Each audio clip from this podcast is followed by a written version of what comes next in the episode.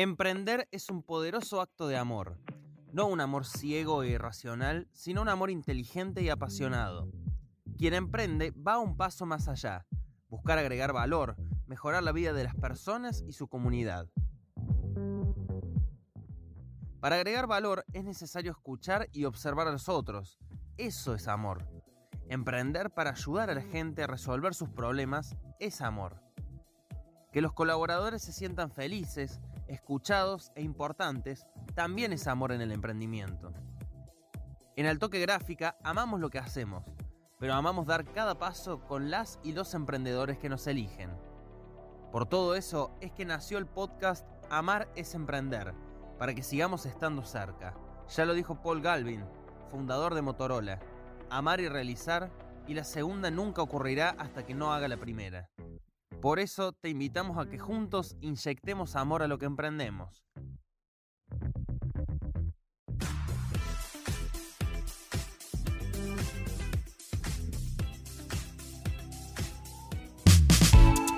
Hola, ¿cómo les va? Soy Majo Devia, comunicadora social y emprendedora de la comunidad del token.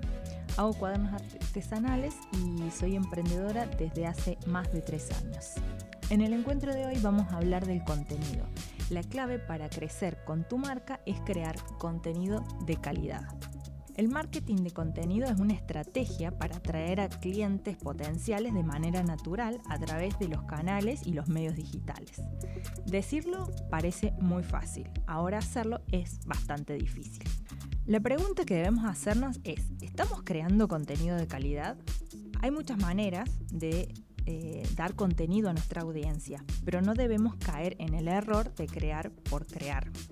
La clave del éxito se basa en ser constante, en tener una, una estrategia y en dedicarle tiempo. Es decir, constancia, estrategia y tiempo son los factores claves que marcan la diferencia a la hora de crear contenido de calidad.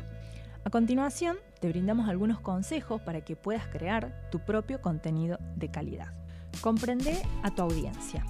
Ese es el primer paso para crear el contenido correcto e identificar las necesidades del público objetivo y los momentos en que estas audiencias buscan satisfacer esas necesidades. Es muy importante identificarlo y elaborar un contenido específico para ellos y entregárselos en el momento adecuado.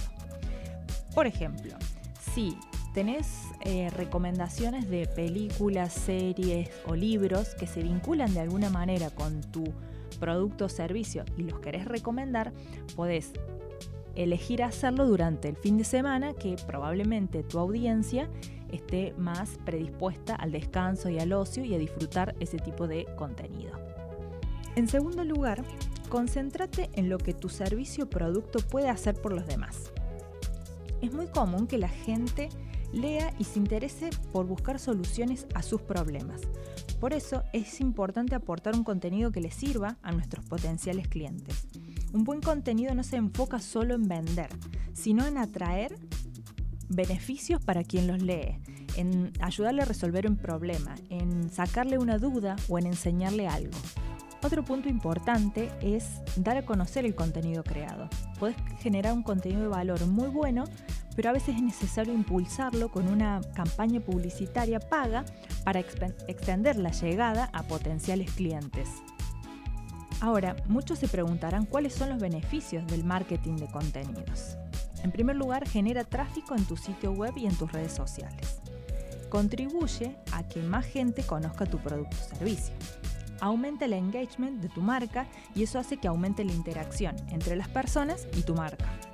Y por último, educa al mercado y permite que tu público conozca tu producto o servicio y vaya a él cuando necesite resolver alguna cuestión. La siguiente pregunta que deberíamos hacernos es ¿cómo planteamos nosotros una estrategia de contenidos? En primer lugar, tendríamos que definir los objetivos que tenemos. Así podemos elaborar acciones destinadas a mejorar los resultados.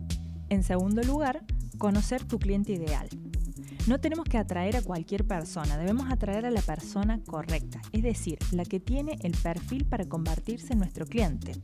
Ojo, no es lo mismo decir público objetivo que cliente ideal. El público objetivo es la descripción demográfica de un grupo de personas al que queremos alcanzar. Pero el cliente ideal es una persona en particular, un potencial comprador. En tercer lugar, también es importante definir la voz editorial.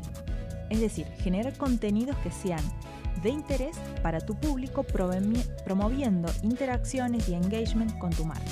Este es un trabajo estratégico en la elaboración de la voz editorial. En cuarto lugar, otro aspecto importante es establecer los canales de difusión. Aquí tenemos que preguntarnos qué contenido vamos a mostrar y a través de qué canal. Y también en qué formato. Es decir, si va a ser a través de la web, de las redes sociales, de un mailing o de un WhatsApp, donde lo vamos a eh, difundir y a su vez también en qué formato, si en video, imagen, audio, etc. Y por último, quizás el más importante de los eh, consejos sería medir los resultados. Medir es necesario para revisar la evolución de nuestra estrategia y en consecuencia corregir si fuera necesario.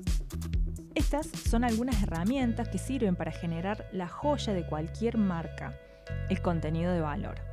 Si tenés alguna duda o consulta o simplemente necesitas ayuda para avanzar en tu estrategia de marketing para tu emprendimiento, puedes contactarte con las redes sociales de Gráfica al Toque y estaremos encantados de poder ayudarte.